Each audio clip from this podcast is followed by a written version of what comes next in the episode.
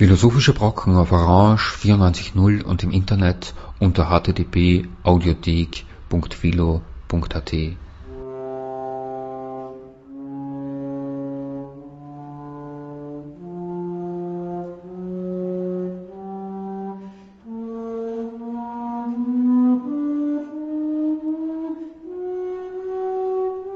Einen schönen äh, Nachmittag bei einer weiteren äh, Folge der Philosophischen Brocken. Begrüßt Sie Herbert Rachowitz.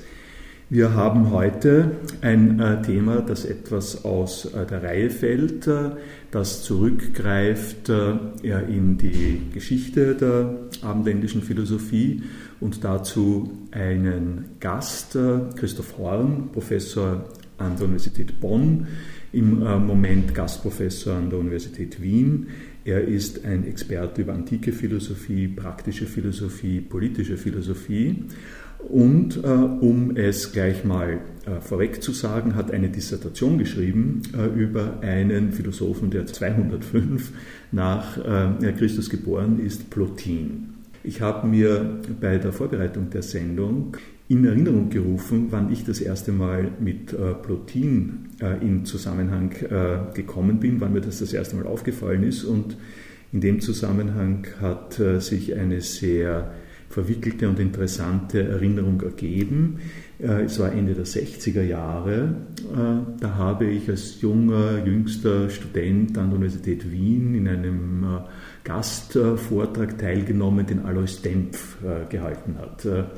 Alois Dempf, das wusste ich damals noch nicht und das ist eine ziemlich spektakuläre Geschichte, war der Nachfolger von Moritz Schlick äh, an der Universität Wien, was jemanden, äh, der die äh, philosophischen äh, Lager kennt, verwundert und nicht verwundert.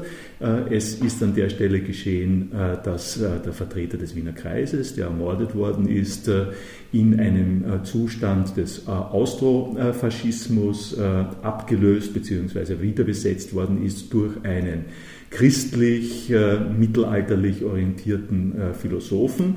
Äh, so viel passt noch zum Klischee. Was aber nicht zum Klischee passt, ist, äh, dass dieser Alois Dempf äh, ein ganz expliziter Widerstandsfaktor gegen den Nationalsozialismus war und nach Wien gekommen ist, weil er sich mit Rosenberg angelegt hatte in äh, der deutschen Situation und in Deutschland keine Lehrstühle bekommen hat. Er ist auch sofort 1938 nach dem Anschluss äh, des Amtes enthoben äh, worden und hat weiter als Privatgelehrter gearbeitet. Und das erwähne ich jetzt äh, deswegen, weil er nach dem Ende des Zweiten Weltkriegs seine Professur wieder bekommen hat und unter anderem bei ihm sich jemand habilitiert hat, der für die Philosophie an der Universität Wien ganz ausgesprochen prägend war, nämlich Leo Gabriel. Äh, Leo Gabriel, der langjähriger Vorsitzender der Weltphilosophie-Assoziation war, äh, ein, ein, sehr starker Faktor in den 60er, äh, Anfang der 70er Jahre. Und der, und jetzt wird es überhaupt sozusagen ganz sonderbar, der das Lehramt für die Schulen in Österreich bei Moritz Schlick gemacht hat und sich habilitiert hat bei Alois Dempf. Nun gut, ähm, das war mein äh, äh, damals nicht ganz bewusster Vorgang. Äh, was ich noch sagen will, Leo Gabriel hat dissertiert über den Gottesbegriff bei Plotin. Ich habe mir das damals angehört und habe einen ziemlichen Schrecken bekommen, muss ich sagen, vor den metaphysischen Hirngespinsten, wie ich das damals sicherlich wahrgenommen habe und habe erst in letzter Zeit, aber da werden wir es drauf kommen, wieder Interesse daran äh, gefunden. Das war jetzt eine sehr lange äh, Einleitung und Vorbemerkung, äh, die darauf hinaus zielt, ich gerne wissen würde, äh, wie man in den 80er, 90er Jahren des vergangenen Jahrhunderts äh, auf Plotin kommt und was man damit beabsichtigt. Ähm, lassen Sie mich zunächst auch etwas sagen zur typischen Rezeption Plotins und des Neuplatonismus im deutschsprachigen Raum. Es ist nämlich tatsächlich eine bemerkenswerte Geschichte, die anders verläuft als in anderen westeuropäischen Rezeptionskontexten seit äh, dem beginnenden Interesse der wissenschaftlichen Auseinandersetzung mit der antiken Philosophie, die ein Phänomen der Nachklassik ist, des beginnenden 19. Jahrhunderts. In Deutschland war es insbesondere die Rezeption durch Schelling und durch Hegel, die äh, die Plotin-Studien vorangebracht hat. Und zwar im Pro- wie im Kontra-Aspekt. Also diejenigen, die spekulative Philosophie gemacht haben in der Linie des deutschen Idealismus, haben sich für Plotin interessiert. Diejenigen, die der empiristischen Tradition angehörten, die naturwissenschaftsnah philosophiert haben, auch die Klerikalen waren gegen Plotin und die äh, Vorwürfe der Gegner Plotins reichen von Obskurantismus äh, bis hin zu ähm, Pantheismus, nicht? Also katholische Autoren äh, konnten Plotin auch wenig abgewinnen, nicht weil er scheinbar ein gnostisch-pantheistisches Weltbild hat.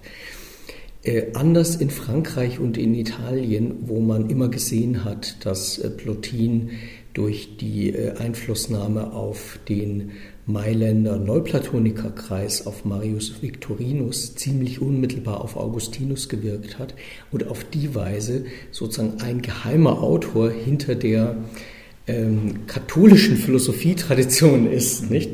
Das hat man in Deutschland überhaupt nie oder im deutschsprachigen Raum überhaupt nie so wahrgenommen. Da läuft die Rezeption sehr anders als in Italien und in Frankreich. Ähm, das ist, glaube ich, wichtig zu sehen.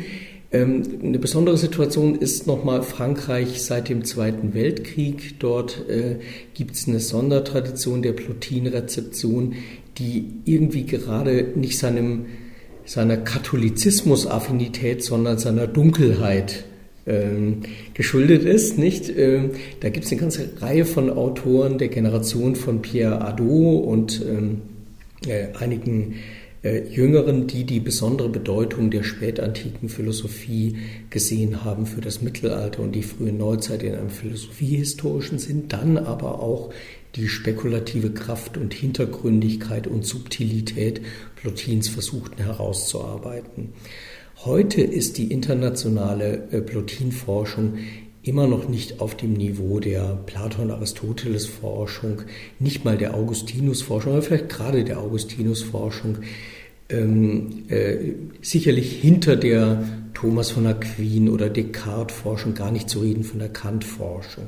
Das ist keine Frage nicht. Aber äh, klar, der Autor gehört auch nicht in genau dieselbe qualitative äh, Dimensionen, äh, Dimension wie das für ähm, Platon, Aristoteles, Descartes oder Kant gilt. Er ist ein Autor von hoher Qualität, aber doch ein Autor der 1b-Kategorie. Lassen Sie mich noch eines sagen. Eine besondere Polemik, weil Sie den Nationalsozialismus angesprochen haben, eine besondere Polemik, die sich gegen Plotin richtete, kam aus der Heidegger Schule, von Heidegger selbst und äh, aus der Heidegger Schule.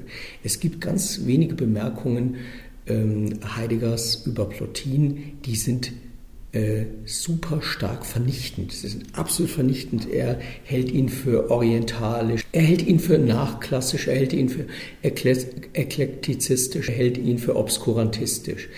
Äh, es gibt eine kleine Schrift ähm, von Heideggers Schüler Walter Bröcker, äh, die heißt Platonismus ohne Sokrates und äh, trägt, glaube ich, den Untertitel, oder es kommt in, dem, in diesem ursprünglichen Vortrag gehaltenen Text vor, was für ein Philosoph manchmal Karriere macht.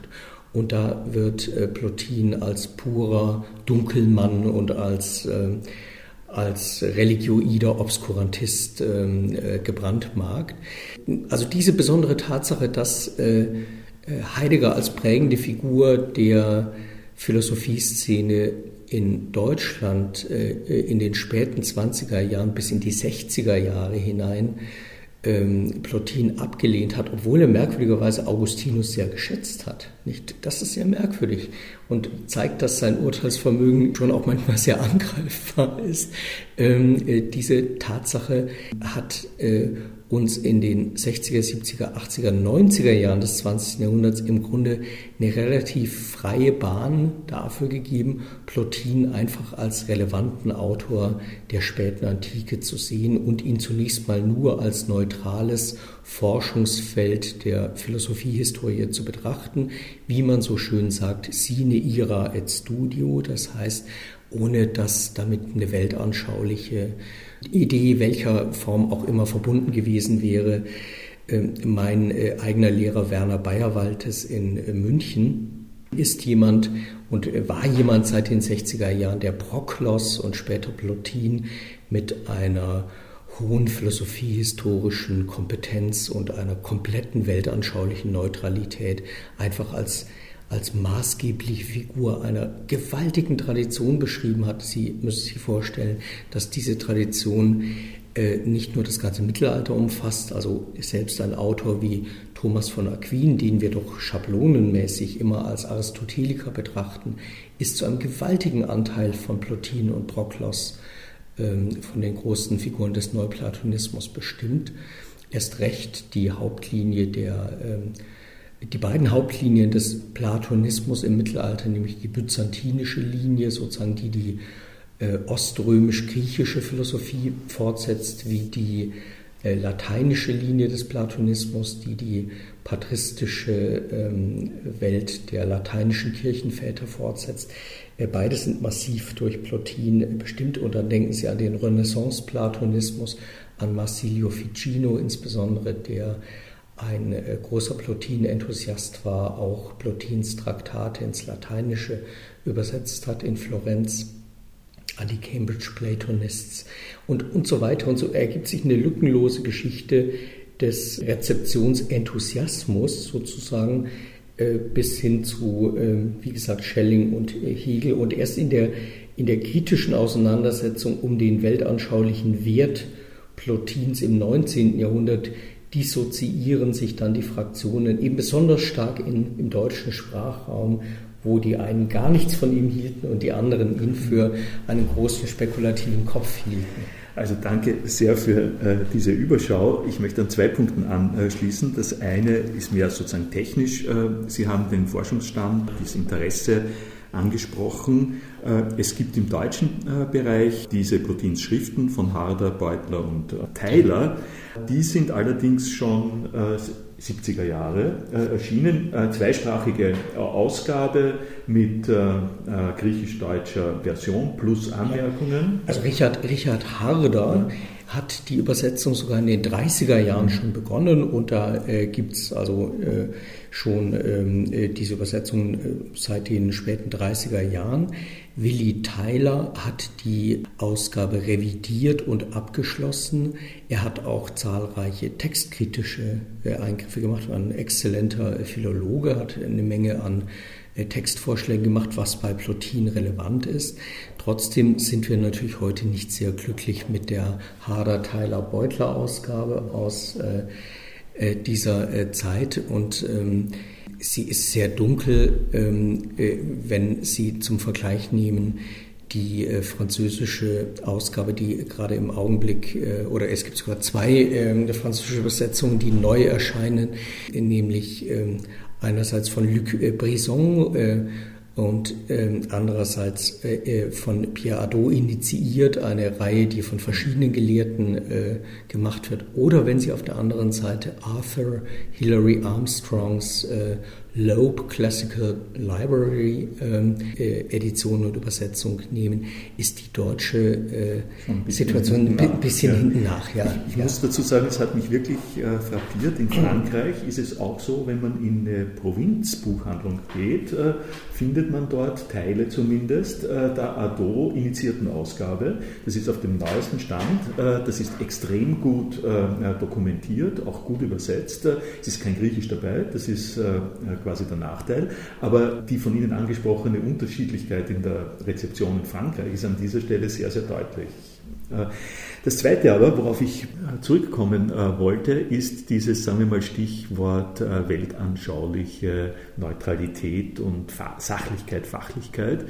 Äh, da möchte ich ein bisschen was, äh, auch ein bisschen provokativ entgegenhalten und würde sagen, also solange ich Bayerwaldes gelesen habe äh, und zur Kenntnis genommen habe, dass jetzt die deutsche Wissenschaft sich auch mit Plotin auf eine entsprechend coole Art und Weise beschäftigt, ist mir der Zugang oder das Interesse an Plotin nicht deutlich gewesen. Warum soll ich diese Art von Schnörkeln abstauben, kurz mal gesagt. Was äh, es allerdings äh, geschafft hat, und da komme ich äh, auf den äh, jetzt schon äh, erwähnten Pierre Adot äh, zu sprechen, der hat zur selben Zeit wie ich ungefähr Alois Dempf gelesen habe, hat er ein Buch, äh, so ein Traktat, eine kleine, kleine, kleine Abhandlung über Plotin und die Einfachheit des Blicks geschrieben. Und das ist, äh, sagen wir mal, alles andere als weltanschaulich neutral. Das ist äh, äh, enthusiastisch äh, in Richtung auf Psychagogik, in Richtung auf äh, die Seele und das Ganze und Gott und so weiter. Das ist quasi eine Propagandaschrift für das Lesen von Plotin. Und jetzt wozu? Und das ist meine neue Entdeckung, meine erste Entdeckung eigentlich gewesen. Eigentlich geht es auch nach New Age.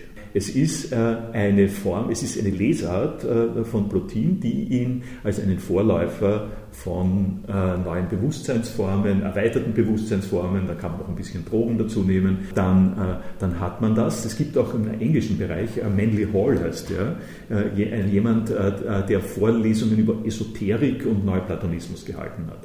Das hat mich sozusagen erstmal ein bisschen aufmerksam gemacht und noch immer nicht so interessiert. Was mich aber dann interessiert hat, und da komme ich auf Ihre Bemerkungen zu Heidegger zurück, was mich interessiert hat, war, dass äh, anders als, äh, äh, als bei den meisten äh, Philosophen sonst, Plotin genau für mich dieselbe sonderbare Mischung aus Gestikulieren, Geheim, äh, also Gestikulieren ins Geheimnis und präziser Sachargumentation, philosophischer Handwerksargumentation hat, die ich auch bei Heidegger sehe.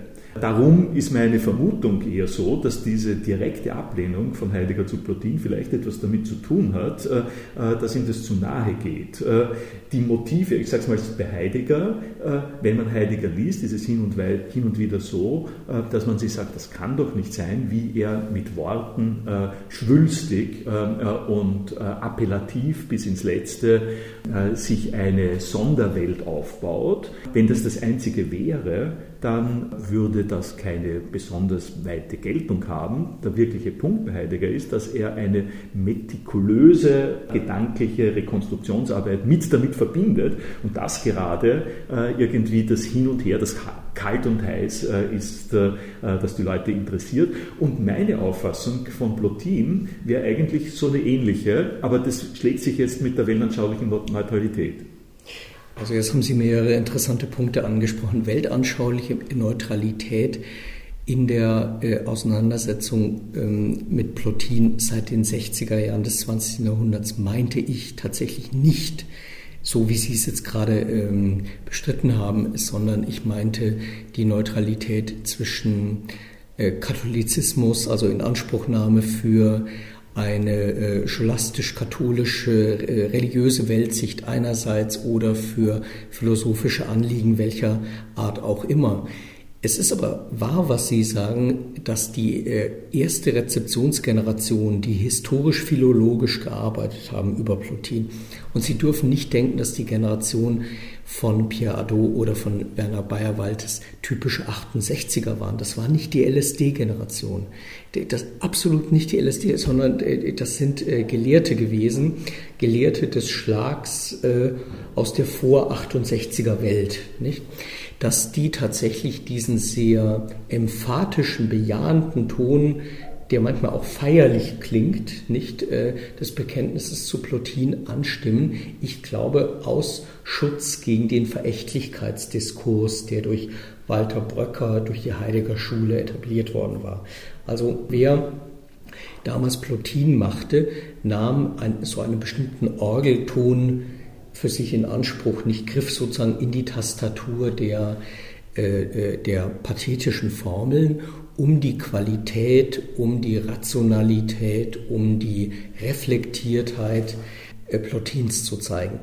Bei Heidegger, das ist eigentlich auch ein Punkt, den Sie ansprechen, er ist ein vielschichtiges Phänomen im Spiel. Seine Wertschätzung für Augustinus hängt damit zusammen, dass er glaubte, dass Augustinus unter dem Eindruck der Lektüre von Paulus Römerbrief und des ersten Thessalonicher Briefs ein origineller Philosoph gewesen sei, und zwar einer, der sich von der Schultradition des Platonismus freigemacht habe und in der Lektüre von Paulus das Zeitphänomen und manches andere selbstständig durchdacht habe.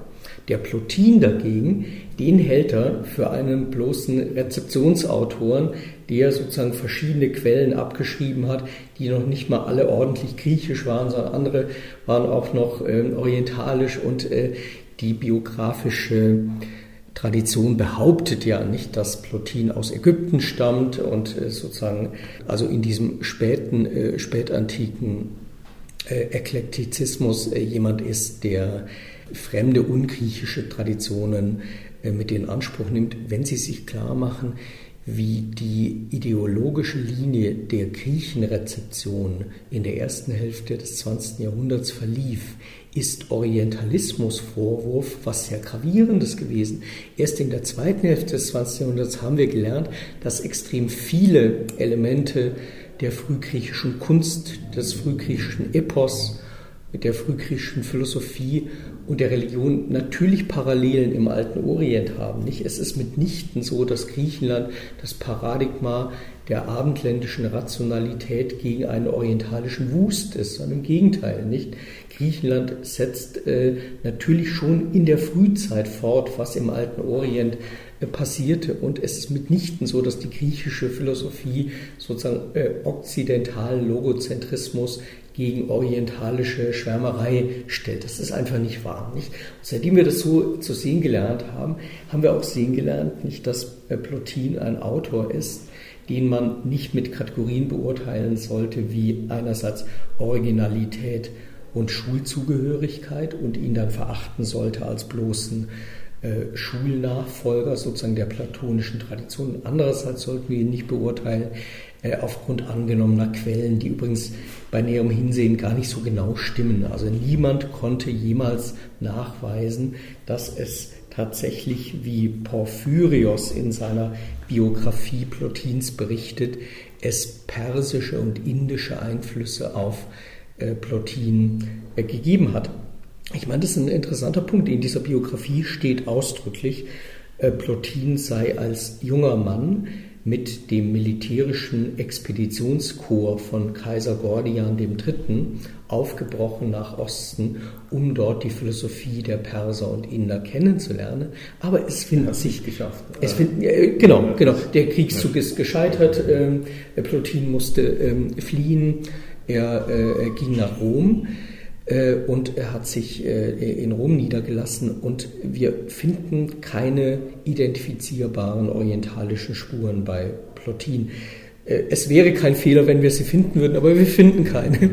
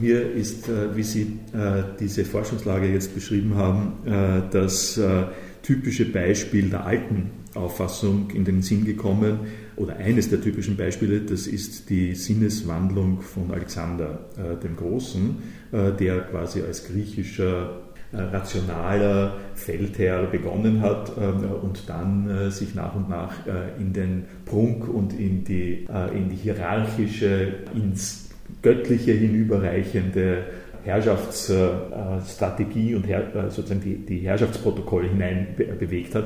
Das scheint ja der Fall gewesen zu sein. Ich glaube, das ist historisch belegt, dass er in dem Maße, in dem er nach Persien und dann weiter gekommen ist, noch zu anderen Formen der Governance gegriffen hat, weil das dort viel hierarchischer und monokratischer gewesen ist als im griechischen Herkunftsgrund. Aber das als äh, äh, ein Paradigma von dem zu, zu, für das zu nehmen, äh, was das, was das Orientalische ist, ist offensichtlich sehr parteilich.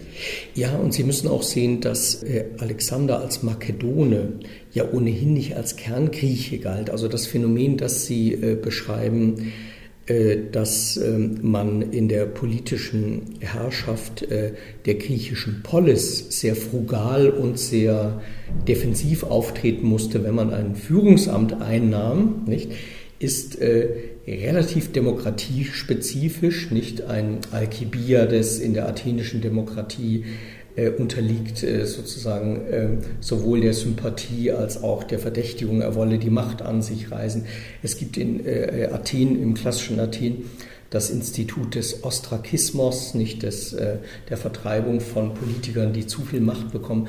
Also eine solche Bürgerdemokratie, eine solche partizipative Demokratie, des äh, athenischen Typs achtet sehr darauf, dass äh, kein Individuum äh, zu viel Glanz entfaltet. Aber das gilt schon nicht für den Makedonenhof der äh, außer, im Grunde ja außergriechischen Welt nicht. Äh, äh, zunächst mal mussten ja die Makedon, Makedonen Griechenland erobern, bevor sie den Osten erobern kon konnten.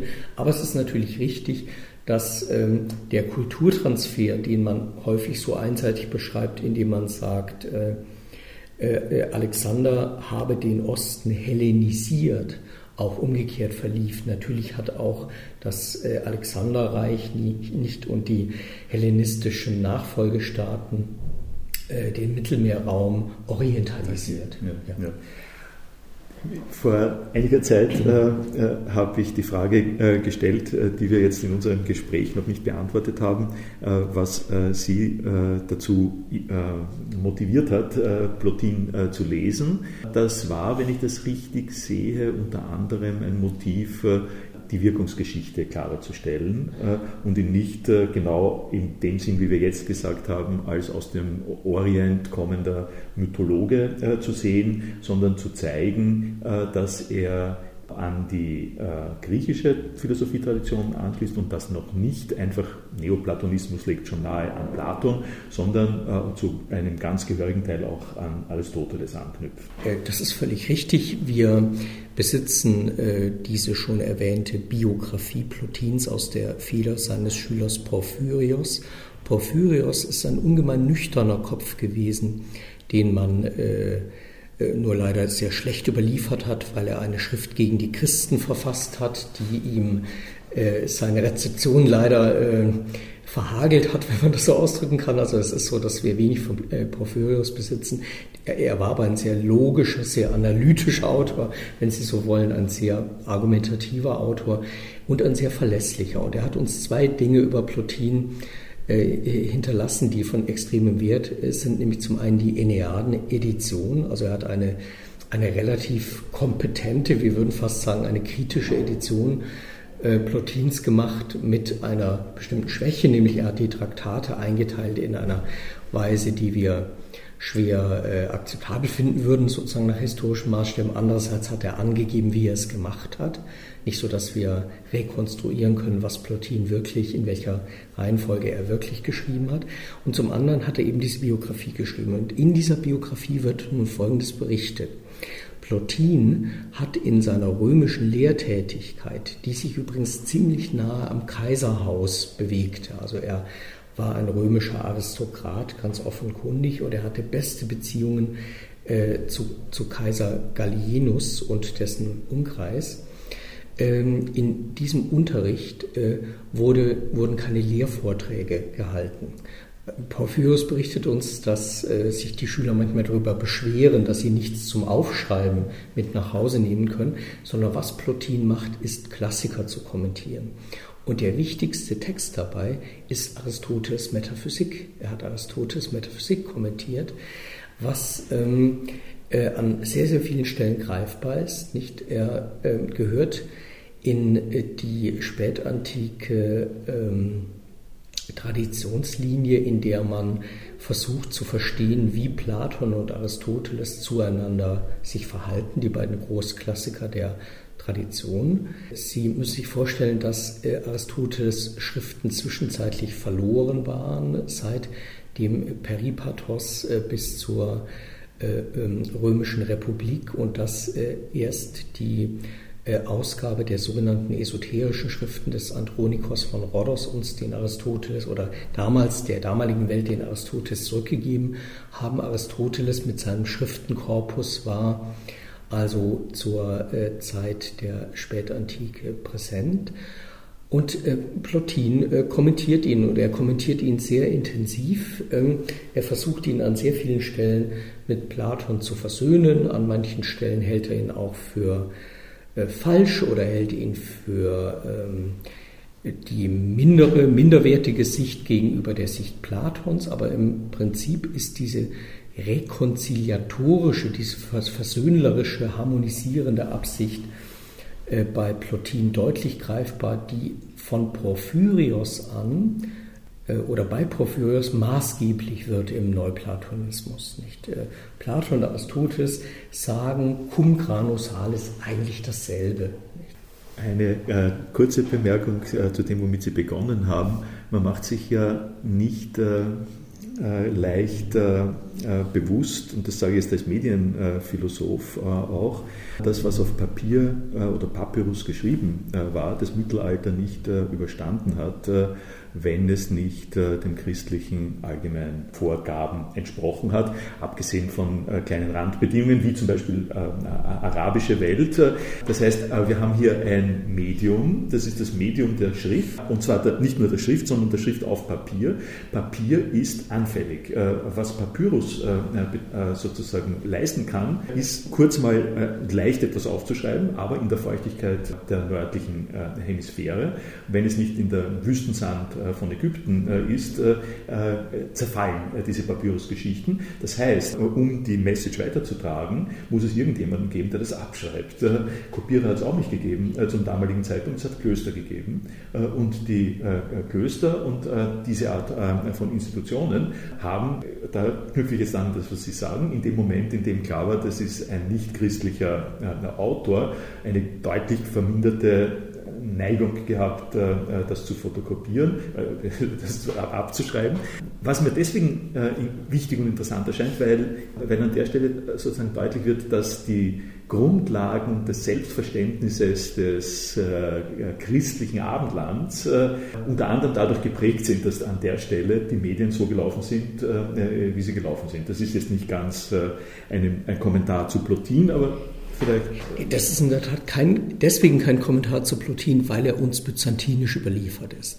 Also mhm. es ist tatsächlich so, dass die äh, Überlieferungslage im Westen allein sehr dürftig wäre. Wenn äh, es die, ähm, den Kulturtransfer des Jahres 1453, sage ich mal grob, nicht gegeben hätte, also die, die äh, türkische Eroberung von Konstantinopel, und den Exodus der byzantinischen Gelehrten nach Italien, nicht insbesondere nach Florenz äh, und nach Venedig, dann hätten wir Plotin nicht außer in Spuren. Mhm. Nicht? Es ist tatsächlich so, dass die byzantinische Tradition äh, die griechische Philosophie in manchen ihrer wichtigsten Autoren konserviert hat, insbesondere die spätantiken Autoren.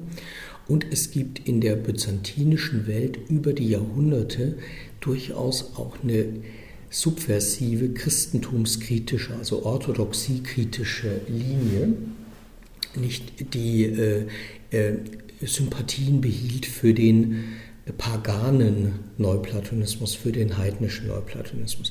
Sie müssen sich vorstellen, dass im Jahr 529 nach Christus Kaiser Justinian, nicht der längst sozusagen ähm, ein überidentifizierter Christ war, äh, die letzten äh, heidnischen Philosophen aus seinem Imperium vertrieb.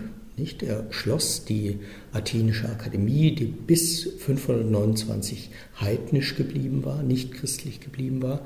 Die Philosophen, ähm, die äh, sich dem Christentum nicht anschließen wollten, zogen erst nach Persien, gingen ins persische Exil, kamen später zurück. Es gibt eine gewisse Linie durch die oströmisch-byzantinische Zeit hindurch eines ähm, äh, einer bleibenden Sympathie mit einem nichtchristlichen Neuplatonismus. Und äh, es ist diese Tradition, die äh, uns diese äh, Texte gerettet hat. Nicht? Äh, ich möchte jetzt äh, zurückkommen auf die andere Sache über Aristoteles, die Sie gesagt haben, die an der Stelle, glaube ich, sehr wichtig ist und hin mich beziehen auf einerseits eine Absicht Ihrer Dissertation und andererseits auf eines der eklatanten Haupt- und Primärprobleme, die äh, einem äh, bei Plotin ins Auge springen. Äh, und das ist die Frage, wie kommt es zur Welt über eine subtile Abstufung von sogenannten Hypostasen? Es gibt einen Ursprung über, hinter, jenseits, wie man das sagen will, aller Diskursivität das ist einer der Gründe, warum äh, das Heidegger-Verbindung äh, an der Stelle nahe liegt. Also die, es gibt sozusagen äh, dieses, was öfters als mystisch, mythisch behandelt wird, was aber auch argumentiert wird, und zwar im Abbruch der Argumentation immer neu dargestellt wird als Voraussetzung der Argumentation. Dieses eine, das auf eine von Plotin in subtiler Eigenregie entwickelten Abfolge, äh, äh, wie gesagt, äh, von, von Welterschließungsformen entwickelt wird, was man also gerne vergleicht und äh, abhebt von der Gnostik, äh, äh von kosmogonischen Fantasien. Und ihre Dissertation endet damit, dass sie sagen, da ist auch ganz gehörig viel Aristoteles drinnen. Und das würde mich jetzt gerne noch interessieren, weil das wäre ja eine Vermittlung zwischen Platon und Aristoteles, die durchaus sehr, sehr spannend ist. Auf der einen Seite sozusagen dieses aristokratisch, negativ-theologisch, äh, elitäre äh, Bewusstsein einer erlesenen Gruppe von äh, Erleuchteten, äh, die, äh, die quasi in, in diesen eleusinischen Mysterien, Mysteriensachen äh, noch ein bisschen abgebildet werden kann. Und auf der anderen Seite das doch wissenschaftsorientierte, empirisch orientierte von Aristoteles. Wie kann sich das zusammen ausgehen?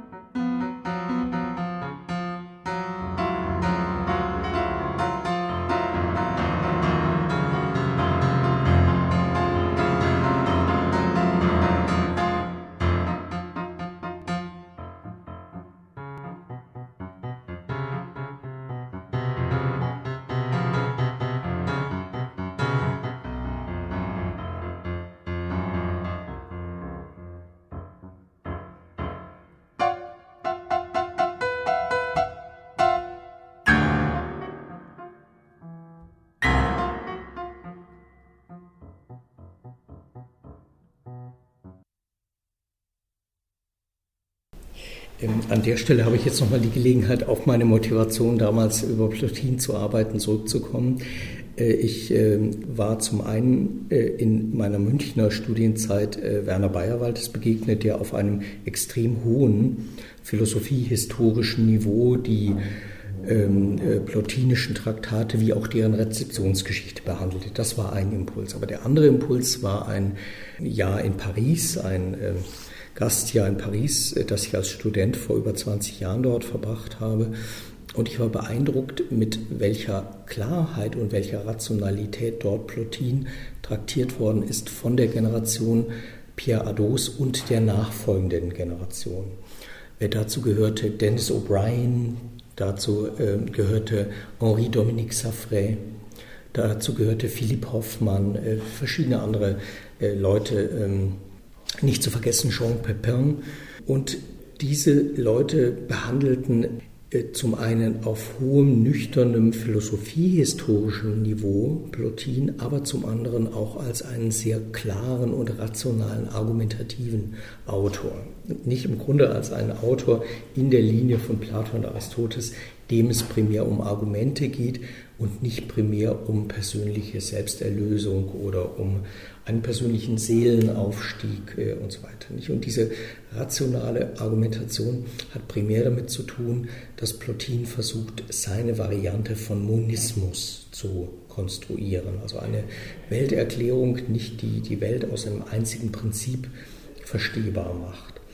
Dabei bedient er sich in einem sehr weiten Umfang aristotelischer Mittel, denn wie gesagt, man besaß ja von Platon nur die Dialoge, die platonische Tradition mag grosso modo ununterbrochen bestanden haben, aber man besaß nichts Technisches von Platon. Auch heute wissen wir nicht, wie Platon sozusagen im Detail wirklich argumentiert hat. Wir besitzen eben nur die Dialoge. Nicht trotz der äh, Behauptung der Tübinger Schule, es habe sozusagen auch eine äh, ungeschriebene Lehre gegeben, in der naja, sozusagen die Tradition der Dialektik bis hin zu einem Monismus weitergeführt worden sei.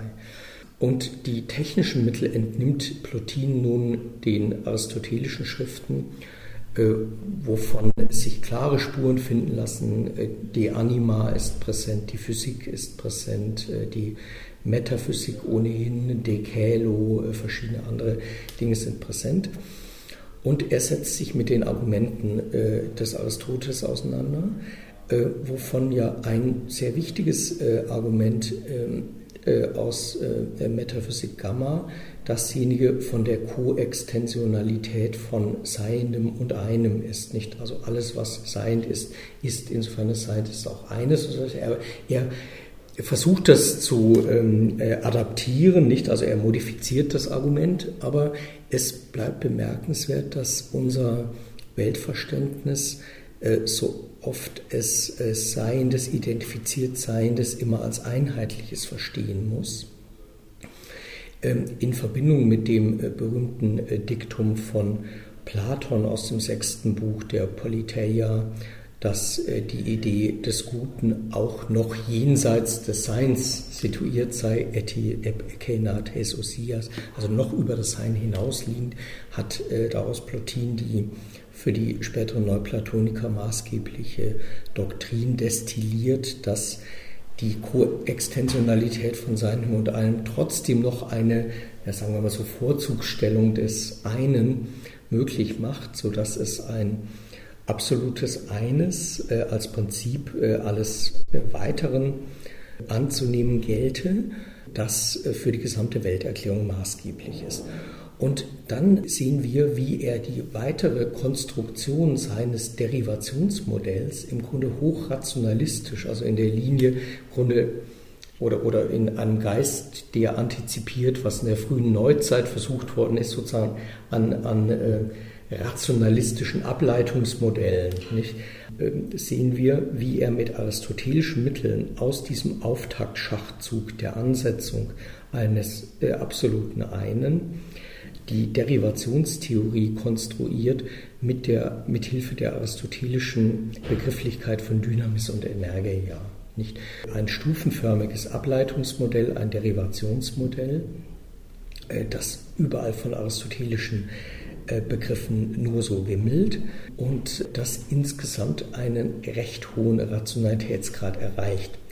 Was nun den Plotin, wenn Sie ihn zur Hand nehmen und ihn lesen, irritierend dunkel macht, ist, dass er, äh, aber das ist auch nicht viel anders, als wenn Sie Aristoteles Metaphysik Mühe und Nü lesen oder äh, ganz zu schweigen von Lambda, dass er einen extrem verdichteten Stil hat und einen, der für Insider geschrieben ist. Diese Texte sind nicht zur Publikation bestimmt. Sie sind ganz ähnlich wie Aristoteles Schriften, schulinterne Niederschriften und dann kommt noch dazu, dass Plotin, wie uns Porphyrios berichtet, seine Texte nicht nochmal wiederlesen konnte. Der hatte eine Augenschwäche und schrieb irgendwie seine Texte in einem Zug nieder, konnte sie nicht mehr Korrektur lesen, konnte sie nicht mehr verbessern. Sie sind extrem dicht, deliberativ, abbreviatorisch und Sie dürfen sich nicht wundern, wenn das, äh, was Sie da lesen, falls Sie es zum ersten Mal zur Hand nehmen, dunkel klingt. Nicht? Natürlich klingt das dunkel, aber die Philosophiehistoriker, und da hat eben Frankreich so eine besonders verdienstvolle Rolle in der, in der Nachkriegsrezeption Plotins, die Philosophiehistoriker können viele der verkürzt wiedergegebenen Passagen mit einem argumentativ rekonstruierbaren Sinn erfüllen. Ich möchte zum Ende des Gesprächs äh, auch noch auf diese Dunkelheit äh, zu sprechen kommen und äh, noch einen extra Aspekt reinmachen und möchte herkommend von meinen Hauptarbeitsinteressen eine Beziehung auf Wittgenstein herstellen, weil äh, Wittgensteins Traktatus äh, ja genau denselben äh, Vorwürfen äh, zum Teil äh, unterliegt, äh, dieser Dunkelheit. Und ich habe ein Wittgenstein-Zitat, das ich Ihnen vorlegen möchte und gerne hätte, dass Sie dann dazu etwas sagen, weil mir das ein könnte eigentlich direkt und ist fast schon aus Plotin genommenes Zitat ist. Das ist aus dem Traktatus, der Satz 5, 552 und die, und die folgenden Sätze. Die Logik ist vor jeder Erfahrung, dass etwas so ist, sie ist vor dem Wie, nicht vor dem Was. Und wenn dies nicht so wäre, wie könnten wir die Logik anwenden? Man könnte sagen, und das ist jetzt äh, äh sozusagen der Punkt, äh, der, der provokativ dunkel und trotzdem komplett durchargumentierbar ist, wenn es eine Logik gäbe, auch wenn es keine Welt gäbe, wie könnte es dann eine Logik geben, da es eine Welt gibt? Und ich habe das äh, direkt verbunden mit so einem Satz äh, von Plotin wie, sonst bliebe ja alles verborgen, da es in dem einen der Gestalt ermangelt. Ja, es würde überhaupt keine Dinge existieren, wenn das eine bei sich selbst stehen bliebe.